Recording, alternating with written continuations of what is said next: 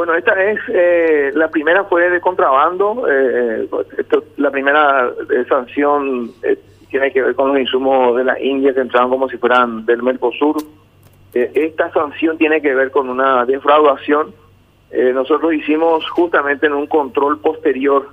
Recordarán ustedes que la carga, el carguero chino llegó y obviamente era urgente la necesidad de que esos insumos vayan al parque sanitario. Bueno, se trabajó para que sea rápido eso, obviamente como no se pudo hacer una revisión muy exhaustiva en ese momento, se hizo una un control posterior.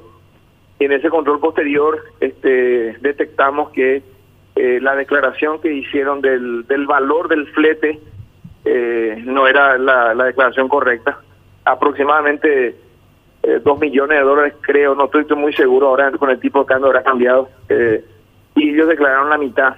Y eso forma parte de los del valor imponible. Es decir, si yo declaro menor valor en el flete, entonces el valor de la mercadería, el valor imponible es menor. Entonces con eso también se hace una especie de evasión de impuestos. Entonces eh, por ahí viene la sanción. Ujú, Claro.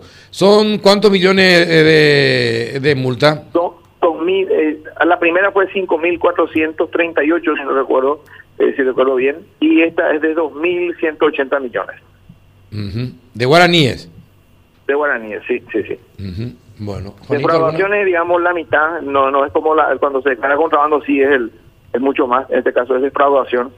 Eh, y, y bueno, son 2.180, en total son ya 7.000 y algo millones de guaraníes de, de, de multa a la misma empresa. Ujú. Que mucha plata. Eh, ¿Y pagan la multa? ¿Cómo pagan? En general, nosotros nosotros tenemos casi mil sumarios al año en aduana. Es un trabajo muy duro que se tiene en la parte jurídica. Eh, esta empresa en particular está recurriendo, ¿qué, qué es lo que hacen? Normalmente el, el juez natural es el, el administrador del puerto, por dentro, en este caso entró por el aeropuerto, entonces el administrador quien está resolviendo ahora el caso, ellos pueden apelar a la Dirección Nacional en una segunda instancia, como última instancia ya digamos en área administrativa, y después ya va a la justicia ordinaria. El caso de los 5.438 ya está en la justicia ordinaria. Eh, muchos no hacen eso porque eso implica más costo cuando pierden el caso, pero esta gente sí está recurriendo a la justicia ordinaria y no sabemos qué van a hacer con este segundo caso. ¿verdad?